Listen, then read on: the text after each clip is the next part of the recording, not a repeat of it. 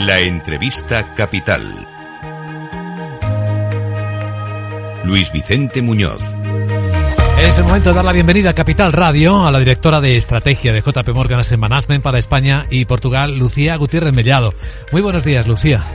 Hola, buenos días a todos. Bueno, pues eh, JP Morgan Asset Management acaba justo de publicar sus perspectivas trimestrales sobre cómo ve el mercado, cuál sería la estrategia más adecuada para un escenario posible de evolución.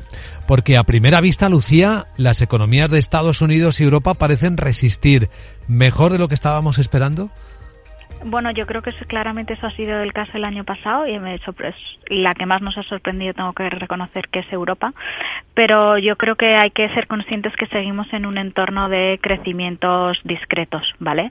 Eh, nosotros para este año, para el crecimiento global que estimamos es un crecimiento por debajo de tendencia y bueno, pues hay que ver si a lo largo de este año Europa, tanto Europa como Estados Unidos consiguen evitar esa recesión o al final entran en recesión. Pero sí que lo que pensamos es que si al final entran en recesión sería una recesión débil.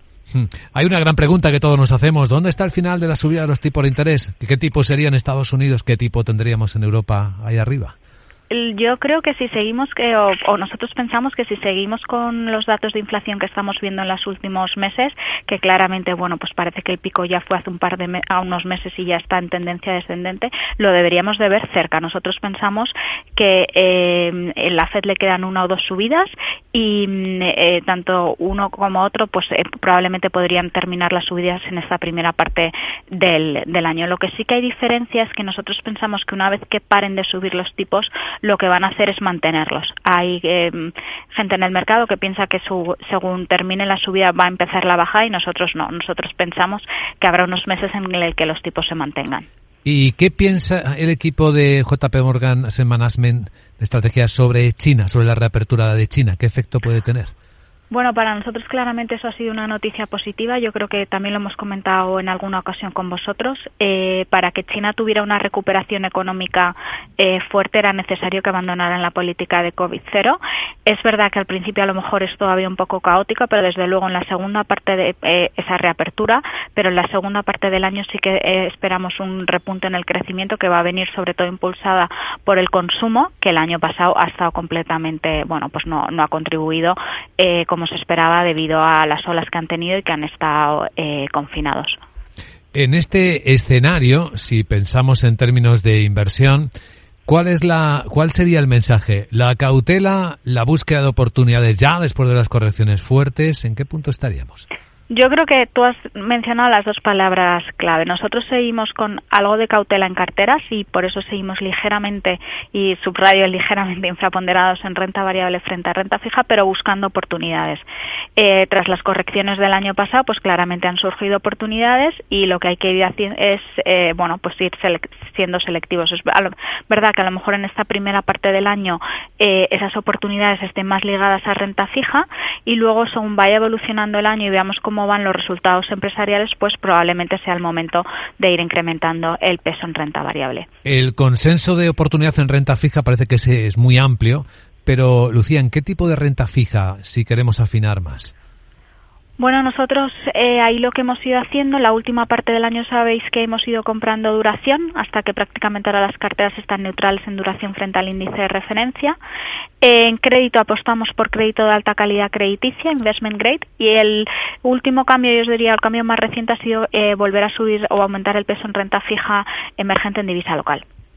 Muy bien. Y en cuanto a materias primas, a otro tipo de activos, ¿cuál es la visión? Bueno, pues nosotros sabéis que seguimos eh, que a nosotros materias primas nos gusta. Es verdad que nuestra visión es más a largo plazo, no es tan táctica de qué va a hacer el precio del petróleo este año o no. Es una visión mucho más eh, estructural. Eh, y la realidad es que nosotros siempre que hablamos de materias primas pensamos que hay que hacerlo en su conjunto porque aportan cada una de ellas diversificación. Nosotros pensamos que sigue habiendo un desajuste entre oferta y demanda y que va en los próximos años va a haber va a seguir habiendo demanda por materias primas, con lo cual debería ser un activo que lo haga bien.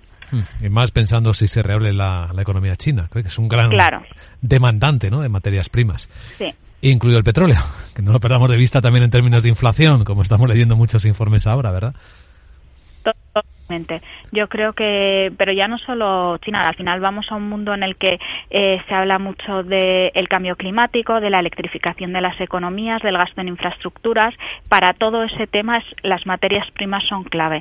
Y la realidad es que en el ciclo anterior, bueno, por distintos motivos se, se invirtió mucho, poco desde el punto de vista de la oferta, con lo cual ahora existe ese desajuste que va a tardar tiempo en, en bueno, en, en que se solucione. Por lo tanto, sí que en el momento que la eh, que siga habiendo esta demanda, pues va a ejercer presión sobre el precio. Como siempre buscamos información muy práctica para nuestros oyentes, Lucía, en este escenario del que estamos hablando, ¿qué tipo de fondos, qué fondos podrían ser eh, los que aprovecharían mejor las potenciales oportunidades?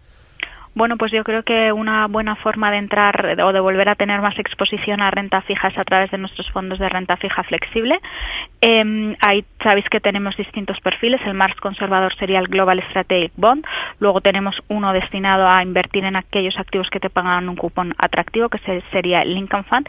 Y luego tenemos una versión más agresiva del eh, que mencionar primero con, una, con un sesgo eh, sostenible que es el Global Bond Opportunity Sustainable.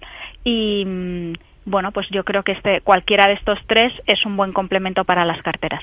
Muy bien, Lucía Gutiérrez Mellado, directora de estrategia de JP Morgan Management para España y Portugal. Gracias por acompañarnos y buen día. Gracias a vosotros.